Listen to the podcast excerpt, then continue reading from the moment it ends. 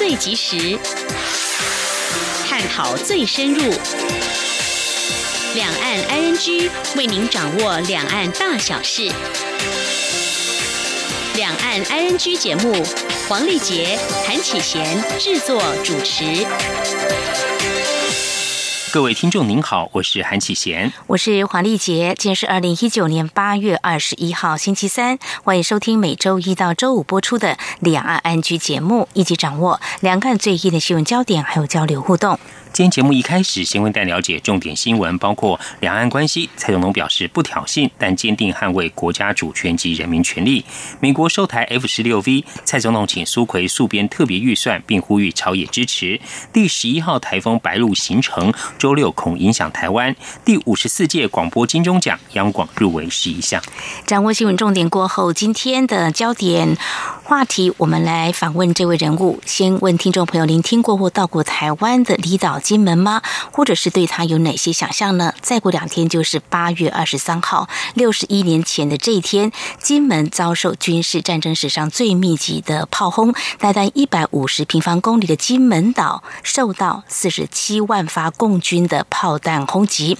那么，来自包括中国大陆一共有二十个国家地区，三千五百多件的海报参赛作品来角逐二零一九金门国际和平海报奖，要传达金门和平的意向。我们。在今天节目当中，就要访问荣获金奖的普思源，来分享他怎么样以金门的特产面线来化身和平歌的创作发想。至于在节目第三单元万象安居中，我们接下来关心哦，两岸都有发生蟑螂钻进民众耳朵的情况，后来出现什么样的状况呢？此外，有台湾网友觉得耳朵痒，拿手机拍一下，看见一根疑似蟑螂触角，赶快去挂急诊，结果这是一根头发。另外，中国大陆有消费者到快餐店点一杯可乐，喝到快件点时，竟发现杯底有蟑螂。详细进行稍后告诉你。好，我们接下来先来关心今天的重点新闻。轻松掌握的新闻，I N G。蔡英文总统今天在总统府接见来台出席凯达格兰论坛二零一九亚太安全对话的外宾。总统表示，面对中国台湾不挑衅，但也坚定捍卫国家的主权及人民的权利。总统也强调，台湾虽然面临许多挑战，仍会与理念相同的国家合作，共同捍卫区域内的自由、民主和人权。以下记者欧阳梦平的采访报道。蔡英文总统在接见时致辞表示，近年来印太区域的情势快速变化，让区域的未来充满不确定性。如何维持区域的和平、稳定及繁荣，是印太地区各国面临的挑战，也是共同的责任。总统指出，台湾是印太地区负责任的一员，也是区域内的自由民主国家。台湾的地缘战略位置非常重要，也坚持区域的民主繁荣及集体安全等价值。台湾有意愿，也有能力与印太各国加强合作，为区域的和平稳定做出更多贡献。蔡总统并表示，台湾这三年推动的新南向政策与许多国家的印太战略相辅相成，也透过新南向政策全面提升与东协、南亚国家以及澳洲、纽西兰全方位的关系，一起维护区域的和平、稳定与繁荣。在两岸关系上，总统则强调，台湾会坚定捍卫国家主权及人民的权利，而中国片面破坏台海现状的做法，已经严重重影响印太区域的和平稳定。总统说：“那么我上任以来，也致力于维持两岸的呃现状。那么面对中国，台湾不挑衅，但是我们也坚定的捍卫国家的主权跟人民的权利。”那么，中国在国际上打压台湾的作为，并不利于两岸关系的良性发展。那么，片面破坏台海的现状的做法，也严重的影响了印太区域的和平与稳定。总统表示，台湾虽然面临许多挑战，仍会继续作为印太区域民主的堡垒。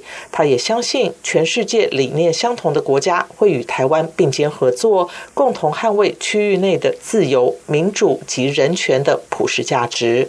中央广播电台记者欧阳梦平在台北采访报道。美国政府已经正式告知将授予台湾 F 十六 V 战机。总统府发言人丁允恭今天表示，蔡英文总统已经请行政院长苏贞昌尽速编列特别预算。对国民党总统参选人韩国瑜日前发表声明，感谢美方这一项军售，总统府则表达肯定，也希望未来能够不分朝野党派，在立法院共同支持这一项特别预算。继续是记者欧阳梦平采访报道。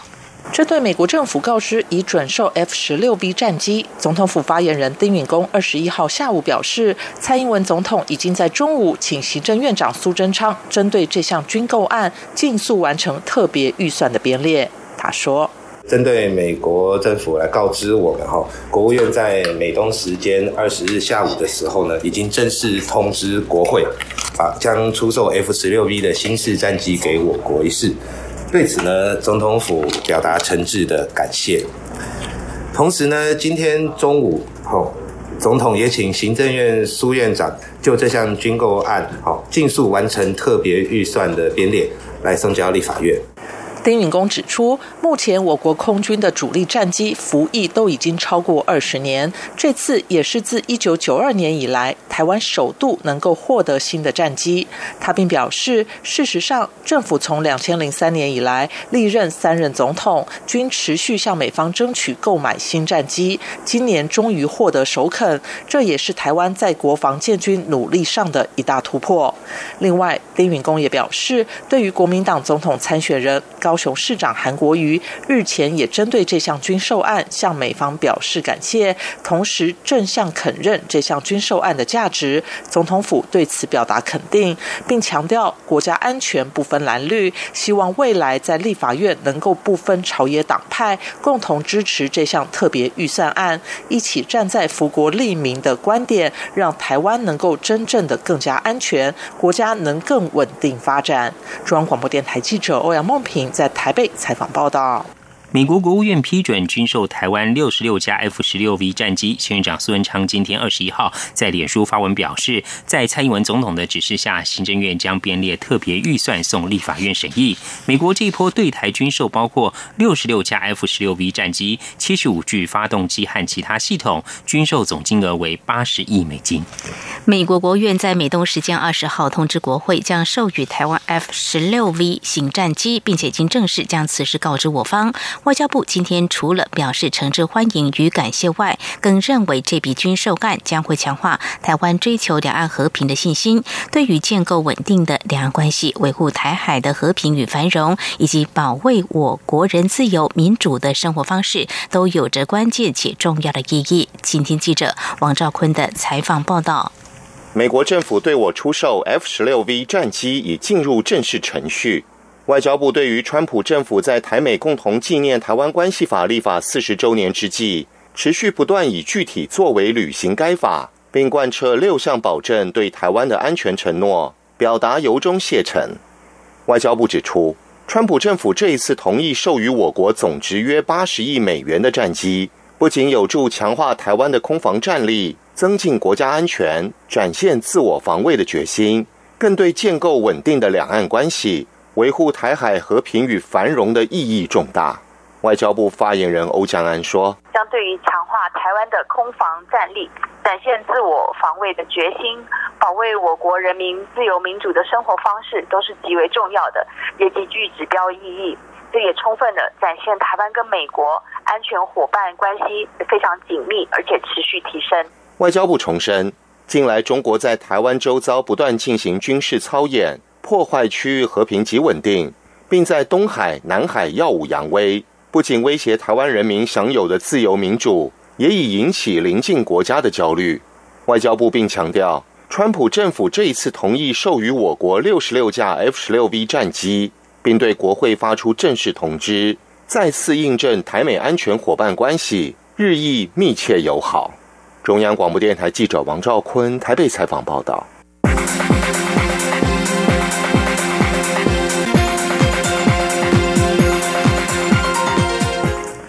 国民党总统参选人高雄市长韩国瑜今天二十一号应台北市美国商会邀请做专题演讲。他在会后受访时谈到核四议题时，明确指出，如果有机会持政，在人民同意、安全无虞、不害怕等两前提下，核四必须重启。请听记者谢嘉欣的报道。代表国民党角逐二零二零总统大选的高雄市长韩国瑜，二十一号向台北市美国商会做专题演讲，表定开放十分钟演讲供媒体拍摄。不过，韩仅简短发言两分半，除了阐述这是非政治性演讲，并透露三十八年前就读大学时曾在美侨俱乐部担任保全，等同大学生活费都是美商会支付后，便请媒体离席做专题演讲。会后受访时，韩国瑜对于演说内容没有多谈，但透露有谈到美中贸易战，强调台湾处于美中贸易战之间，相对较容易受伤，有就此议题与美商简短交换意见。至于二十二号将在高雄党部举行能源国政说明会，韩国瑜强调，若能执政，将在两前提下重启核四。他说：“能源政策在国政论坛的时候都表述的非常清楚，有两个前提之下，如果我有机会为中华民国服务，一定会重启核四。第一，人民同意；第二，安全无忧。”安全不害怕的情况之下，可是必须要重启。我讲得非常清楚。另外，韩国瑜先前自称车子被装追踪器，媒体也不断追问此事。不过，韩国瑜一再强调，先前已发声明，一切以声明为主，不愿多谈。台北市美国商会在会后表示，感谢韩国瑜分享对高雄市政及台湾未来的看法。美国商会是非政治性组织，不会偏袒任何政党及候选人，也没有立场。此次是要多了解韩的看法及政策，而每次选举，商会都希望邀请各主要政党候选人来做分享。中央广播电台记者谢嘉欣采访报道。高雄市长韩国瑜昨天自曝坐车遭装置追踪器，但随后表示不提告。总统府则认为韩国瑜应该具体举证，并且立即提告。对此，高雄市政府今天发表声明表示，蔡英文总统在二零一一年以在野党的身份公开抨击马政府做政治侦防时，是否也曾提告？答案当然是没有。运用国家机器所进行的监控提告又有什么用？韩国瑜近来多次质疑蔡英文总统和民进党动用。国家机器打压他。韩国瑜昨天受访的时候自曝他的车子遭装追踪器，这到保养厂就知道了。批评国家机器监控他，监控的太厉害，呼吁对手公平竞争。国民党总统参选韩国瑜质疑自己遭到国家机器监控，总统府二度呼吁韩国瑜提告。高雄市政府则提出，蔡英文总统也曾在二零一一年抨击马政府进行政治侦防，同样没有提告，并表示提告也没有用。总统府发言人丁宇公今天下午回应，表示这两件事完全不同。当时是周刊爆料，也有文件证明蔡总统被动回应，而韩国瑜则是主动提出。对于韩国瑜的指控，丁宇空表示，政府一再清楚说明，绝对没有所谓国家机器其。监控仪式，由于此事属告诉乃论，总统府希望韩国瑜尽快提告，才能启动后续相关调查。国民党前主席洪秀柱表态投入台南艰困选区立委选战，不过因为多次公开主张一中同表的两岸立场，引发党内反弹，倾向不征召。洪秀柱昨天则是改口表示不会再提一中同表。对于是否会提名洪秀柱，国民党台南市党部主委谢龙介今天表示，党部会再观察一段时间，必须审慎评估，将不确定因素降到最低。旺中集团董事长蔡衍明近日不断质疑台北市长柯文哲与中国国台办的关系。柯文哲今天受访时表示，他与国台办是互有攻防过招的对手。他并反问蔡明与国台办是什么关系？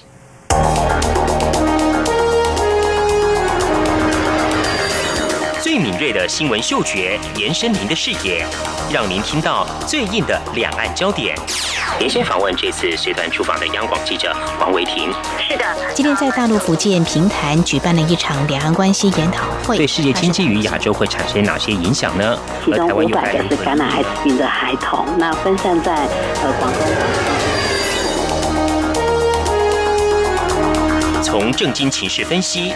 两岸交流观察到新闻现场直击，两岸 ING 有最多元的声音、多面向的观点以及最专业的剖析，请收听每周一到周五晚间六点到七点，由中央广播电台新闻部黄丽杰、韩启贤制作主持的《两岸 ING》。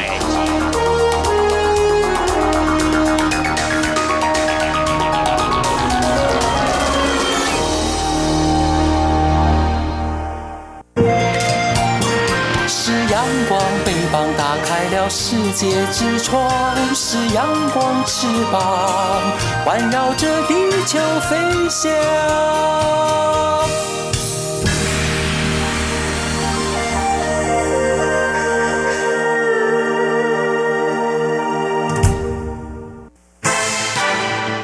轻松掌握的新闻 ING。来关心天气。根据中央气象局最新的资料，原来会在菲律宾东方海面的热带性低气压，已经在今天下午两点发展为今年第十一号台风。白鹿目前台风距离台北东南方大约一千五百三十公里。气象局指出，未来白鹿台风将会向西北移动，有朝台湾接近的趋势。预计台湾二十三号到二十五号将会受到台风及其外围环流影响，最明显的时间会落在星期六二十四号。请民众注意气象局发布的最新台风动态。副总统陈建仁今天出席 Intelligent Asia 亚洲工业四点零暨智慧制造系列展开幕典礼，并强调政府持续透过智慧制造辅导团、智慧机械领航计划等方式，协助国内产业迈向智慧制造产业升级转型，增加竞争力。他也期许展览能成为全球指标性的汉诺威工具机械展亚洲版。请听记者谢嘉欣的报道。Intelligent Asia 亚洲工业四点零暨智慧制造系列展，二十一号在台北南港展览馆一馆、二馆盛大开幕，集结自动化工业、机器人与智慧自动化、物流及物联网、三 D 列印、模具及模具制造设备、冷链科技等元素。参展厂商超过一千一百家，是全台唯一工业主题大展。到场站台的副总统陈建仁致辞指出，为提高台湾企业数位化能力，政府已拿出对策，包括成立智慧制造辅导团，安排产学研专家到场访视中小企业，给予免费的技术咨询服务，解决业者转型到智慧制造所面临的疑难杂症。目前已有五百九十一家中小企业做咨询诊断，并协助一百二十五家业者申请政府资源，带动厂商。投入新台币十一亿元展开转型。针对已具有生产数位能力的厂商，政府则是以主题式计划协助业者进入工业四点零，建立智慧化系统整体解决方案。智慧机械产业领航计划就是其中一例。副总统说：“透过大厂来带领小厂，以观摩的方式来进行典范的转移，并且加速了整体产业智慧升级和转型。其中领航计划建制的智会产线预计在明年中会完成，计划结束后的三年内会增加产值超过六十二亿。另外，副总统也提到，政府今年已完成产业创新条例修正案的修法，针对符合相关条件购置智慧机械、五 G 设备的厂商给予投资抵减优惠。预计未来四年将带动一点四兆元的内需设备采购商机，鼓励朝向智慧制造应用发展，打造智慧工厂生产线。副总统表示，推动智慧制造产业升级转型，需要政府跟民间共同努力与合作。同时，他也和智慧自动化与机器人协会名誉理事长卓永才一样，期盼展览能够成为世界指标性的德国汉诺威工具机械展的台湾版，甚至亚洲版。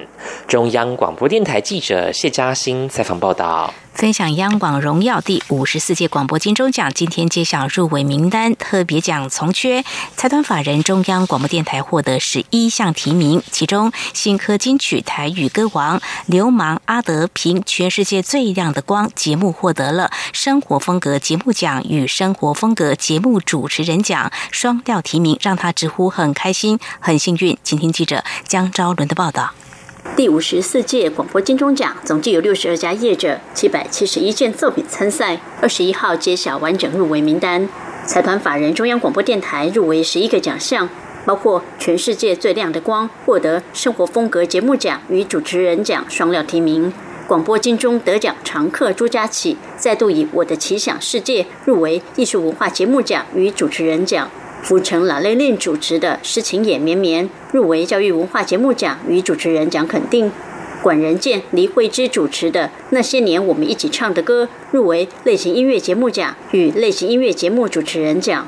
另外，音乐 MIT 入围类型音乐节目奖，央广老招牌节目 RTI 周末剧场获得广播剧奖提名。台湾小百科则入围企划编撰奖。刚获得今年金曲奖最佳台语歌手的流氓阿德，今年凭广播节目《全世界最亮的光》获得广播金钟奖入围肯定。刘马阿德说：“他是一个很宅的人，感谢央广，让他因为主持这个节目，有机会面对许多在不同领域发光的人，让听众看见台湾的美好，也帮助他开拓眼界。”刘马阿德透露，二十年前他曾经在绿色和平电台主持过音乐广播节目，时隔二十年后，没想到竟然可以入围广播金钟奖，心情真的很开心。牛马阿德说：“觉得哇，原原来我也可以在这个领域上。”因为毕竟做音乐是我一直长久以来做的一件事情，可是广播不是，广播是我再回来，而且已经经过二十年，我几乎完全就是以一个新人的姿态进去做这些，所以战战兢兢，对，就努力的做，所以都蛮开心的，就觉得哇，我太幸运了这样。新上任的央广总台长张正表示。很高兴央广获得十一项提名，比去年还多，代表过去一年央广同仁的努力获得评审肯定。张正说：“虽然很多人或许认为广播是夕阳产业，但其实不是。很多人透过声音传达热情和知识，这是不可被取代的。而央广拥有十四种语言发声，仍然有非常多声音开创的可能性。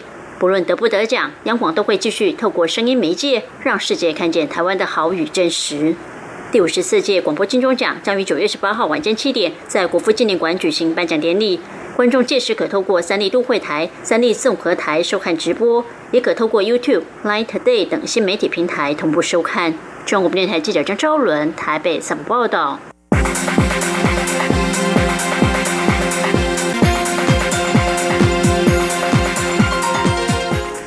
英国驻香港总领事馆职员郑文杰自八号前往广东省深圳洽公后失去音讯一事，中国外交部发言人耿爽今天在例行记者会上证实，这位英国总领事馆人员因为违反中国的治安管理处罚法，被深圳警方处以行政拘留十五天。这是郑文杰失踪案近日闹得沸沸扬扬后，中国官方首度出面证实郑文杰的下落。不过，耿爽并未进一步说明郑文杰因为何事而处罚。但是，耿爽指出，郑文杰是中国公民，因此整件事。建属全属于中国内政事务。耿爽在记者会上表示，对于近来英方在涉港问题上的一系列言行，中方已经多次提出严正交涉，要求英方停止发表不负责任的言论，停止插手香港事务，停止干涉中国内政，不要再说三道四。英方对此是非常清楚。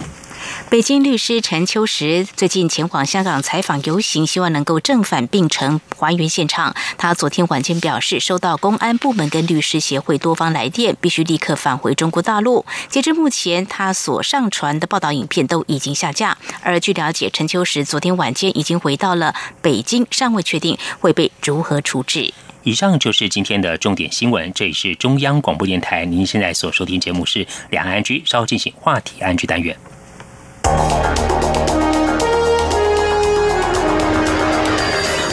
最敏锐的新闻嗅觉，延伸您的视野，让您听到最硬的两岸焦点。连线访问这次随团出访的央广记者王维婷。是的，今天在大陆福建平潭举办了一场两岸关系研讨会，对世界经济与亚洲会产生哪些影响呢？其中五百个是感染艾滋病的孩童，那分散在呃广东。从正经情势分析、两岸交流观察到新闻现场直击，两岸 ING 有最多元的声音、多面向的观点以及最专业的剖析。请收听每周一到周五晚间六点到七点，由中央广播电台新闻部黄丽杰、韩启贤制作主持的《两岸 ING》。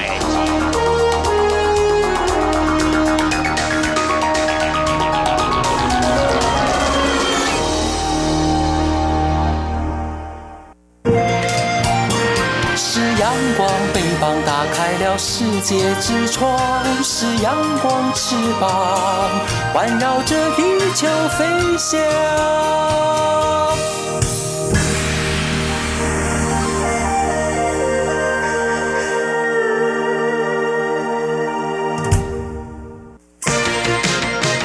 您最想关心的话题，ING。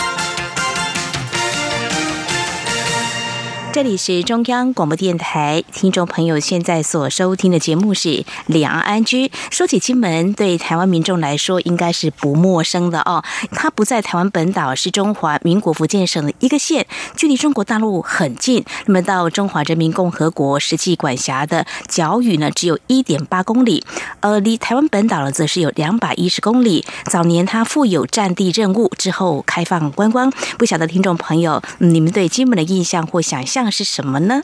而金门县政府今年举办了二零一九金门国际和平海报奖的竞赛，吸引来自包括中国大陆共二十个国家地区三千五百多件作品参赛。我们今天节目中特别邀请到荣获首奖的蒲思源先生来分享他如何以图像来呈现心目中的金门。非常欢迎蒲先生，您好。嗯，主持人好。大家好，好，非常欢迎蒲先生哦，也恭喜您哦，你今年拿到这个奖，其实去年是第一次举办，你也拿到首奖，嗯，对，没错，好厉害 啊！金门有去过观光吗？嗯，有，去年的时候就是去参加那个和平海报展的那个开幕典礼。哦，对，所以是去年是第一次，对，去年是第一次去，对你已经拿到奖了，去年因为要参加那个竞赛，特别到了金门。对，没错。过去观光或者说什么样的这个机会，有没有到过金门？嗯，没有。其实我们这么问呢，听众朋友也会感到很好奇。在台湾本岛居住的我们，哎，到金门过去其实有机会去，但是呃，要去有时候交通上也并不是那么的方便哦。对，但现在的慢慢的开放啊，这个观光了，像早期的小三通，现在还有团客都可以，就是指中国大陆的民众可以到这边来旅游，所以风貌应该很不一样。特别是蒲先生在今天要跟我们分享很多哦。嗯，我们就从这次你获奖的作品开始谈起哦。这次你获奖的作品呢，是将金门的特产。对，面线 化身为和平鸽，哎，这个从食物发想成一个动物哦，讲这样子感觉呢，很没有美感了。但是我想，这是有一些文化方面的想法构思所连接起来的，是不是？来跟我们谈谈当初怎么会发想到面线化身为和平鸽？嗯，好。那个我的作品名字叫《长寿太平》，那主要就是以面线，然后排列成一只展翅飞翔的鸽子。那鸽子的嘴里就是有咬着一只橄榄枝这样子。那其实白色的鸽子咬着橄榄枝的这个意象啊，就是全世界共同的和平的象征意象这样子。对，那我是把它放置在一片蓝色的。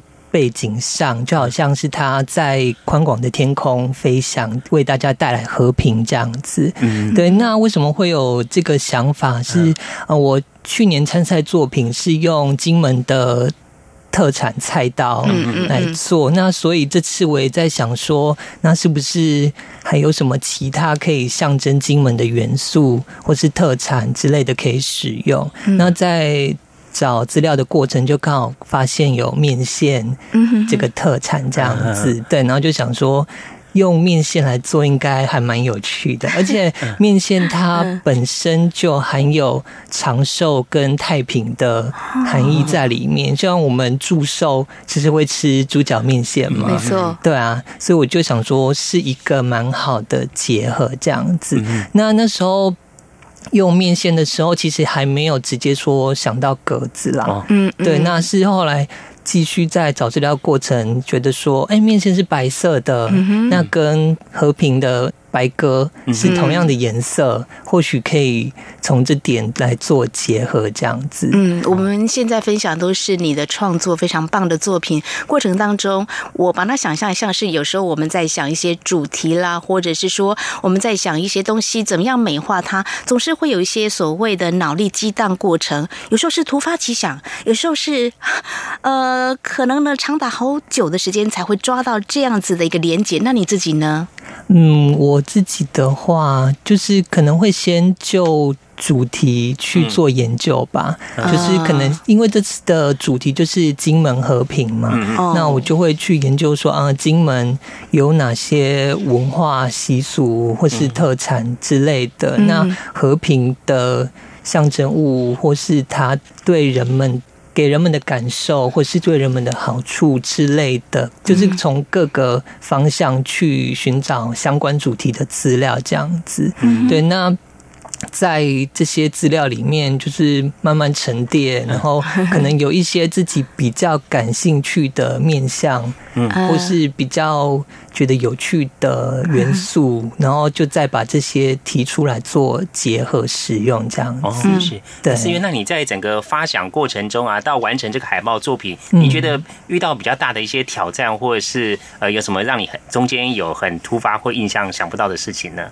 嗯。其实做这件作品的过程还蛮顺利的，嗯，对，那我自己也蛮喜欢这件作品的。那其中，就如果一定要讲的话，可能就是要如何把面线排成鸽子的形状，嗯，对，因为因为就是面线跟鸽子，就光这样想就好像有点差就是好像距离是蛮遥远，是很违和的啦，嗯，对，所以那时候就是。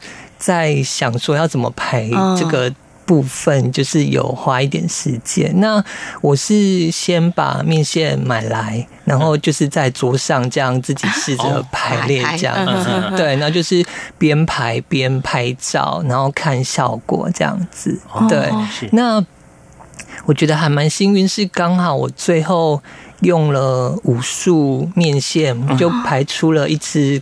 鸽子的样子，那我自己也觉得这个形状我很满意。对，那为什么会觉得很高兴？看好是五叔，就是我后来发现是五叔的时候，我又把那个奥运的五轮的颜色，把它结合进去，因为面线它有绑的那个带子，没错，对，然后我就把那个带子结合奥运五轮的颜色，刚好就是五个色，那就象征着说，就是世界和平，那也需要各国，就是各个整个地球一起同心协力这样子，对，就是在加深它的和平的。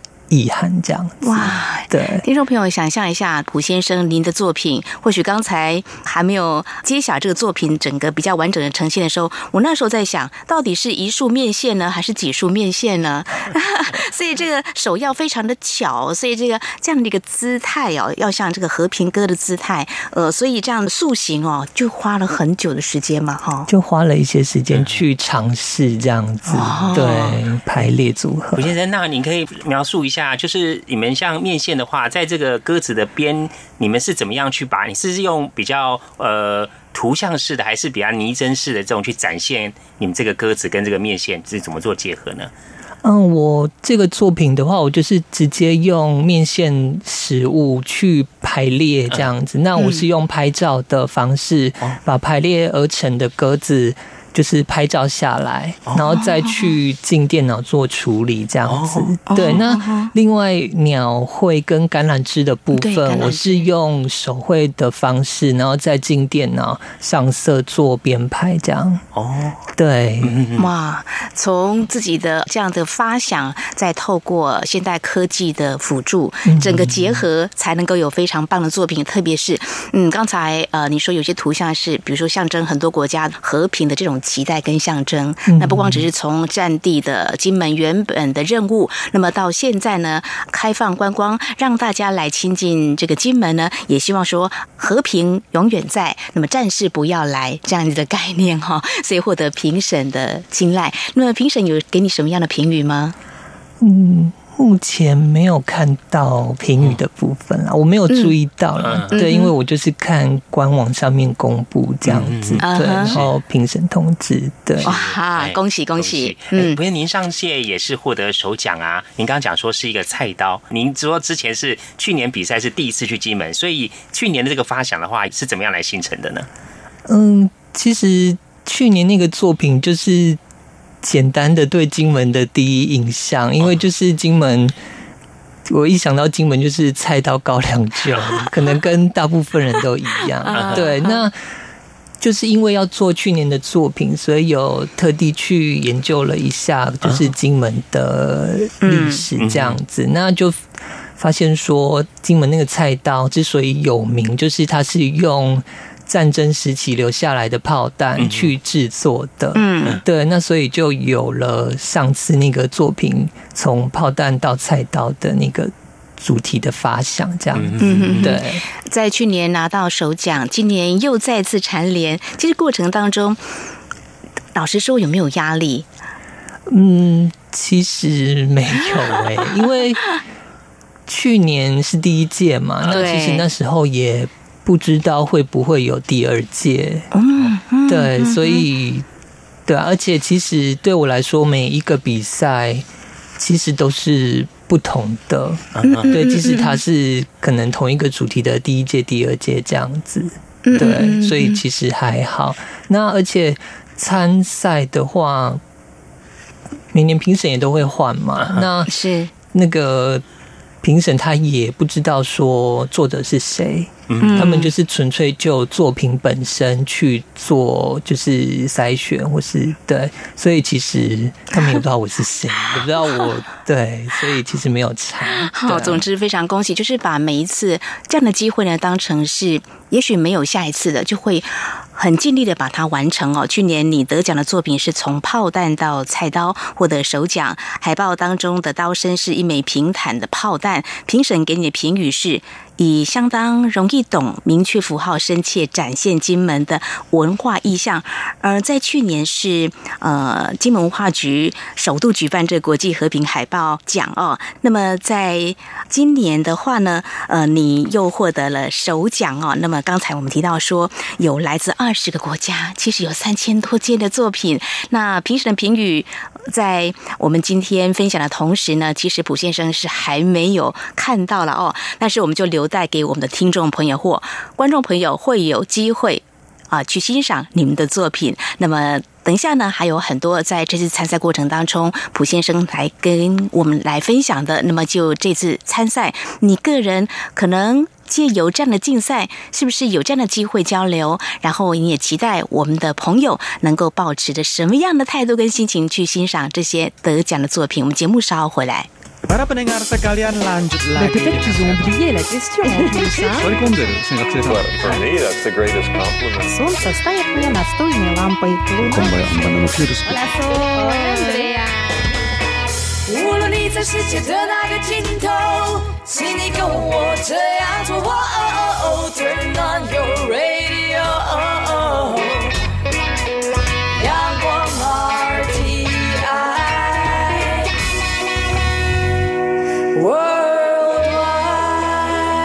央广联系世界的桥梁。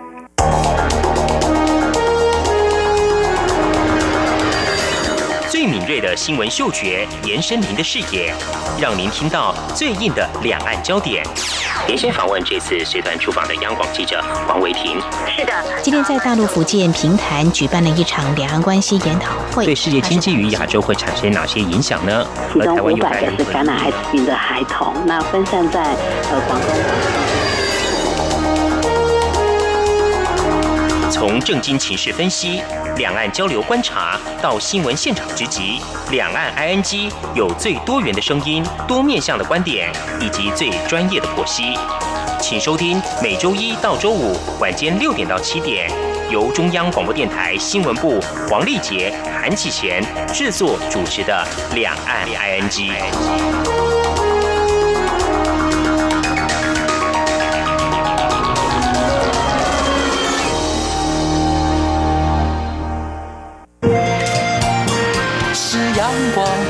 打开了世界之窗，是阳光翅膀，环绕着地球飞翔。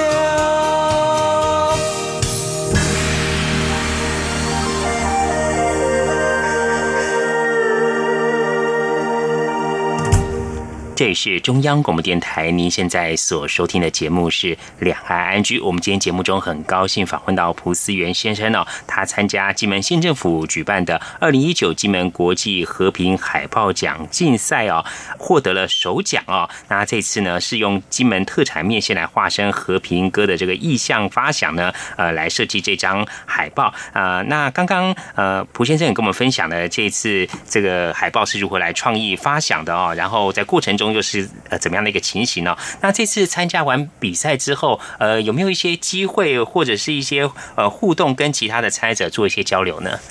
嗯，目前的话就是还没有。对，那嗯，二十二号，八月二十二号那一天会有记者会跟颁奖典礼，那那一天就有机会见到其他的得奖者，嗯，对，那就是可以趁那个时候。就是互相进行交流这样子，对。那像去年的话，也是在记者会颁奖典礼的时候，就是才有机会跟其他得奖者，就是共聚一堂这样子欣赏。彼此的作品这样子，嗯对。其实金门县文化局也非常的有心，除了举办这样的活动，让各国的好手能够趁这个机会来亲近金门，借由你们的创作，呃，借由海报这样子的一个竞赛哦。所以像你去年的话，好像看到去年你拿到首奖，另外一个首奖的得奖者呢，也是来自呃我们的对岸中国大陆啊。你刚刚提到说，像透过这样的竞赛有这个机会，那去年的话有。机会看到他们的参赛作品或得奖作品吗？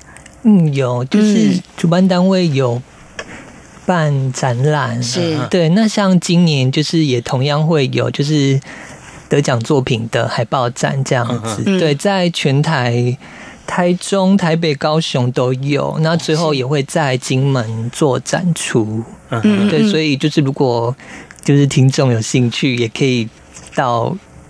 展览现场去参观这样子是，那么在二十二号即将会进行颁奖典礼，那么之后会巡回高雄吗？哦，呃，刚才请教思源，就是说，那在去年得奖作品同样的授奖的机会当中，有没有跟中国大陆或其他得奖者有这个交流的机会？有看到他们的作品？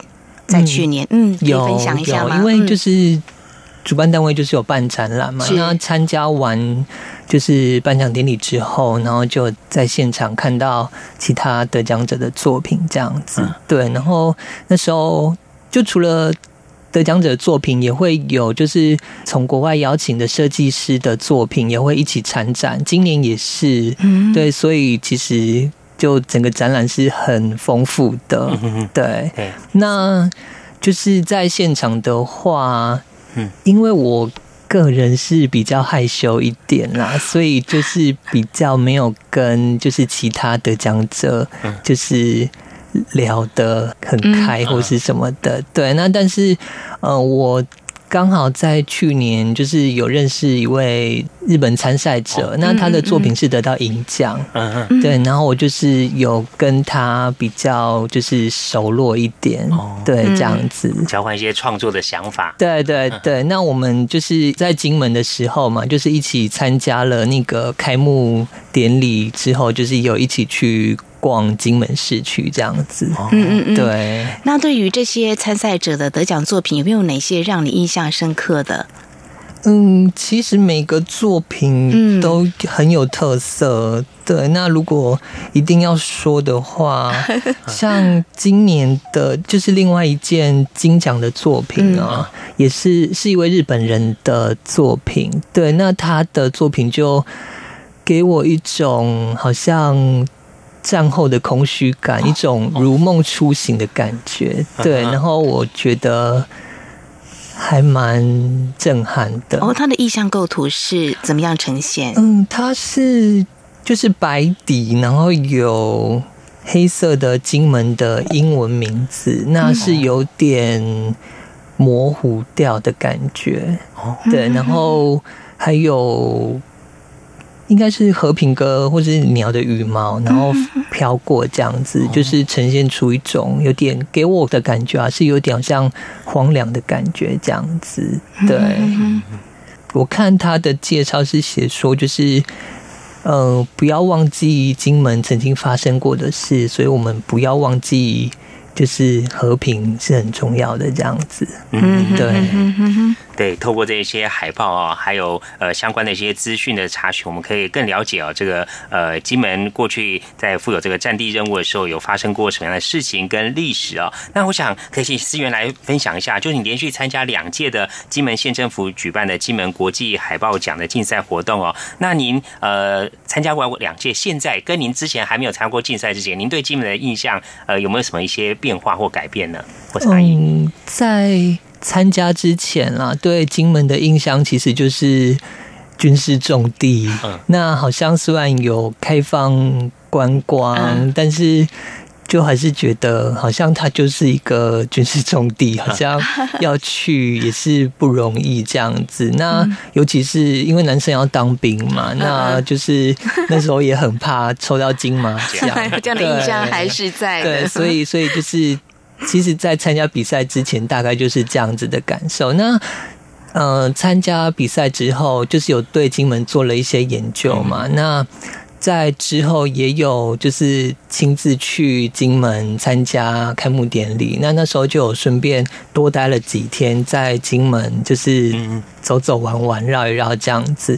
对，那就觉得其实它并不像印象中的那么的严肃，就是军事的那种感觉。对，那其实他。的生活步调真的比台北这边悠闲很多，而且可以感觉得到一种淳朴的气质在。对，那就透过那次的行程吧，就有改变这个。印象这样子，对，我自己多年前啊前往金门也是旅游观光，到目前印象很深刻，在当天晚上也没有很晚了，八九点的时候，呃那边灯光并不是很明亮，然后就可以很清楚的看到对岸，觉得好近，那种心里头有很多复杂的这种啊想法啦，呃。金门那时候给我感觉是很静谧的感觉了哦，但是现在观光人潮应该多了一些了哈。好，好，那么这是在今天呢，嗯，分享的这个参加金门县文化局举办第二届的国际和平海报首奖，嗯，又拿到金奖。刚刚您有提到说，呃，有一位参赛者他也拿到金奖，是南部俊安。对对 对对，他的作品呢，有点让你感觉有点这个呃那种呃战后的那种空虚空虚感，梦初醒。是是是，那听众朋友，如果你也想。比较近距离的来欣赏这些得奖者的作品的话，啊，未来在二十二号之后陆续会在嗯台北、高雄都有嘛？哈，对对，台北、高雄。那事实上这次有来自二十个国家地区三千五百多件的作品参赛，台湾的参赛件数高达一千六百五十九件。主办单位也统计了，来自中国大陆有一千八百一十三件，这么多，还有其他国家包括马来西亚、罗马尼亚、厄瓜多尔、约旦、不丹跟伊朗等等的作品，非常的丰富。很高兴有这样的机会跟平台嘛，哈，大家能够对金门有进一步的这个了解，透过你们的巧思，嗯，深入这个文化，呃，让这个底蕴给发想出来。特别是，嗯，金门呢不再是这个军事重地，它已经是文化观光的地方。所以最后，思源是不是可以告诉我们，你期待我们这些朋友有机会的话去欣赏你的作品，可以保持什么样的心情跟态度去接近它呢？嗯，其实就是抱着轻松的态度去就可以了，因为其实每件作品都很精彩，也各有特色。那你就是抱着轻松愉快的角度去欣赏这样子。那当然，如果你再仔细的去阅读海报要呈现的含义的话，那我希望大家可能可以透过这些作品更珍惜。就是得来不易的和平这样子，对，因为真的我们可以有这样展览可以看，然后就是生活的这么丰盛富足，其实也都是在和平的基础上才可以有这样子的发展。嗯，对，所以就是。可能大家可以就是抱着轻松愉快的心情去欣赏这些作品，这样子。嗯，对。好，非常谢谢思源的分享哦。那这一项展览呢是二十二号哦，八月这个月的二十二号呢会在台北科技大学艺文中心举行成果发表会暨颁奖典礼哦。那之后还会呃巡回展出哦。那大家有兴趣的话呢，可以上网搜寻一些相关的资讯哦，看在哪边展览哦，就近去呃参观。好，我们今天节目中呢非常高兴。访问到蒲思源先生啊，他参加了二零一九金门国际和平海报奖竞赛呢，获得了金奖。而上一届是第一届呢，也获得金奖。今年是蝉联的这个首奖哦，非常恭喜你，思源，谢谢，也谢谢您今天的分享，谢谢，谢谢大家，谢谢，好，恭喜，谢谢哦，谢谢。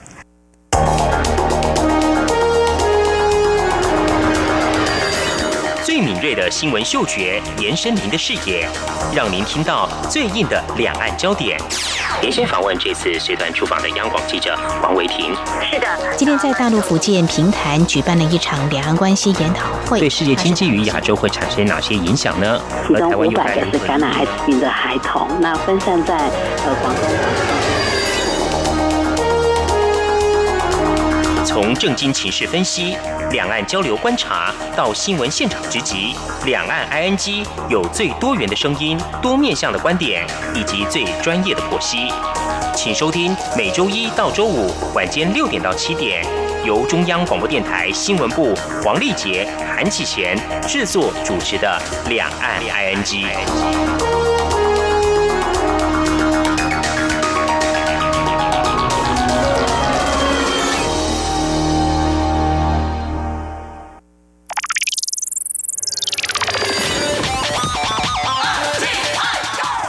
即日起至九月二十九号，票选台湾最有 feel 声音，投稿台呼或分享脸书贴文，就可以抽智慧型手机、防水型摄影机等好礼哦。活动详情请上央广官网 triple w 点 r t i 点 o r g 点 t w，或者是 Google 关键字“台湾最有 feel 声音”，票选投稿抽好礼。台湾最有 feel 的声音，尽在中央广播电台。阳光就是阳光，扇了我的翅膀。阳光就是阳光，任你自由飞翔。阳光就是阳光，世界在我肩膀。阳光是你，是我生命的翅膀。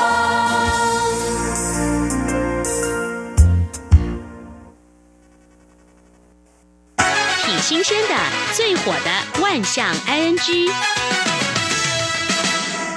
这里是中央广播电台，您现在所收听的节目是两岸居到了万象安居单元。丽姐，我们今天谈一个状况，嗯嗯、就是如果你发现有异物跑进耳朵的时候，嗯、会怎么办呢？哦，我自己以前先用先用那个掏耳垢，因为很不舒服嘛，然后也会拿那个手电筒来照一下。哦，对，如果是一些小昆虫的话。看它有没有趋光性，就会跑出来。错，台湾有个网友讲说，他在睡觉中哎，突然觉得这个耳朵有点痒，嗯，所以他就用棉花棒来掏耳朵哈，嗯，但是呢，他觉得好像里面有一些声音呐，哦，他就怀疑说是不是昆虫跑进去，哦，结果他就拿手机呢自拍，拍下所有的一些情况，结果这不拍还好，一拍就发现。有一根呢，好像是昆虫的这种触须啊，从耳朵里面伸出来。哎呦，那好可怕！他就跑到医院去挂急诊，结果医生看一下就说：“哎，你耳朵里面没有什么异物啊。”嗯，这个网友说：“不对啊，你看，我就明明拍到，就拿手机照片，结果给医生看，嗯，仔细看，就所谓的触角，结果呢，原来是一一根头发。哦，细细的，真的也蛮像这个昆虫或什么的触须对，蟑螂的触须啊。对，那网友下面就安慰他说：“这个虽然说很好笑啊，但是说至少比夹出。”蟑螂好了，哎，的确，我就是耳朵里头有一点异物，就会感觉很不舒服，哎，哎，有时候这个心里越想哦，就会越紧张。我们看到在美国有一名女子，有一天凌晨时候醒来的时候，他觉得耳朵呢不太对劲，嗯，结果他就拿着棉花棒挖一下，哦，就挖出两条昆虫的腿啊，真的爬进去哦，哎，他就跑去挂急诊啊，嗯，医生就帮他做一些处理，他觉得还是不太对哦。嗯，回去之后呢，还是会听到耳朵里面会有一些声音。嗯，他想说怎么回事，后来就又跑去看另外一个医生。嗯，就这个医生又从他的耳朵里面夹出了这个昆虫。哦哦，是死掉的昆虫。哦，哎呀，这个情况啊，陈刘他第一天去挂急诊的时候，已经前后快十天了。哦，他说这次是清干净了哦，嗯但是呢，这个昆虫啊跑进去啊，他觉得一方面除了可能会有一些感染的问题哦，嗯最重要是心理的这个创伤啊，让他阴影都会挥之不去。没有错，我刚刚分享我自己的经验，我的确是碰过，哎，嗯就是睡睡觉到半夜的时候，突然觉得耳朵很痒，而且那个声音很大声，然后就发现。有蚂蚁跑进去了，嗯然后呢，长辈就说你倒一些油进去，让它滑出来。我可能运气好，那次真的是用这样一试，那个 蚂蚁就滑下来了。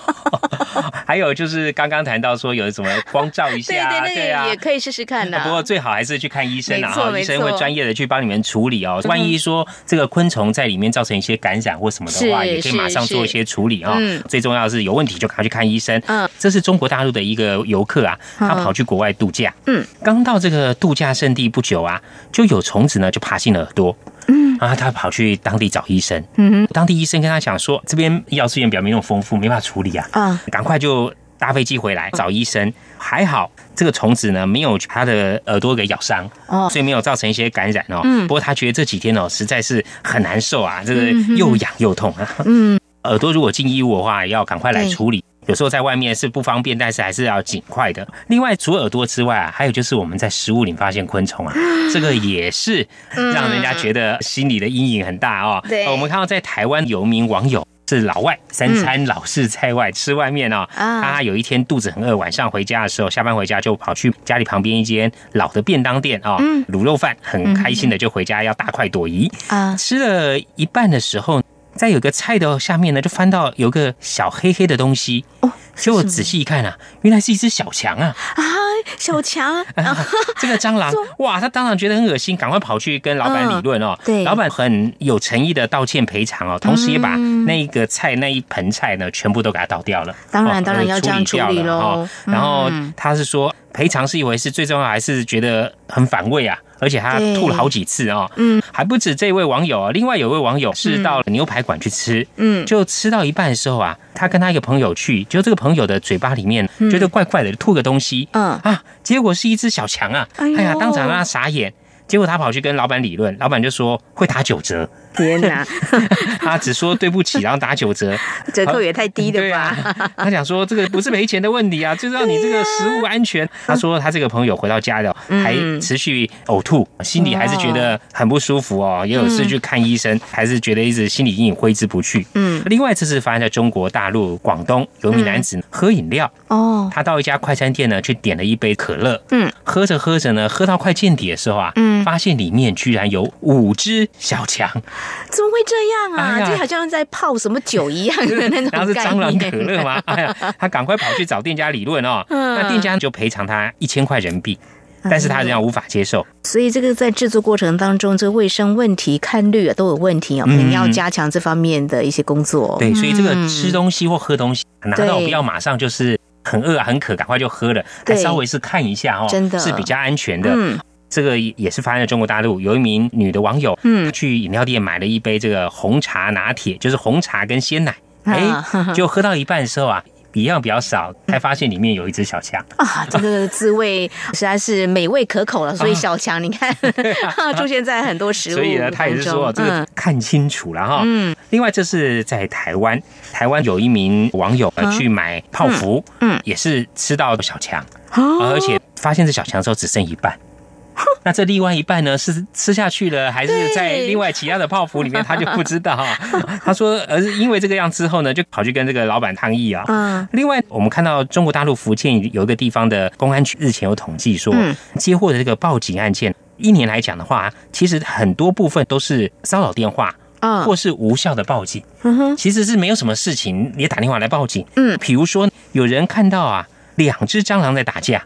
两只蟑螂在打架也报警吗？哎，他怕蟑螂，而且叫警察来处理。哇，那警察当时还是傻眼啊！哈，还有比如说我雨天忘了带伞，连这种小事。还有说猫在树上啊，有人是比如说他一时身体不舒服下不了楼梯。哇，虽然说政府是为人民服务，不过这个服务的面向也太广泛了吧？他说还有一些呢，就是连续骚扰或报假的案件的，那当地的警方已经对这些。常常拨打这个骚扰电话或是报假案的这种民众来追查，他予以处罚。对对，应该要来法办的啊。好，节目尾声再和听众朋友们呼吁一下，如果说听众朋友对我们节目任何建议看法，非常欢迎利用以下管道来告诉我们：传统邮件寄到台湾台北市北安路五十五号两岸安居节目收；电子邮件信箱节目有两个，一个是 i n g at r t i 点 o r g 点 t w，另外一个是 QQ 信箱一四七四七一七四零零 at qq dot com。同时，听众朋友，我们还可以透过 QQ 线上即时互动，QQ 码一四七四七一七四零零。另外，也非常欢迎听众朋友加入两岸居的脸书粉丝团，在脸书的搜寻栏位上打上节目名称“两岸居”来搜寻，就可以连接到我们的页面了。好，那么以上呢就是今天节目，也非常感谢听众朋友您的收听，祝福您，我们下次同时间空中再会，拜拜。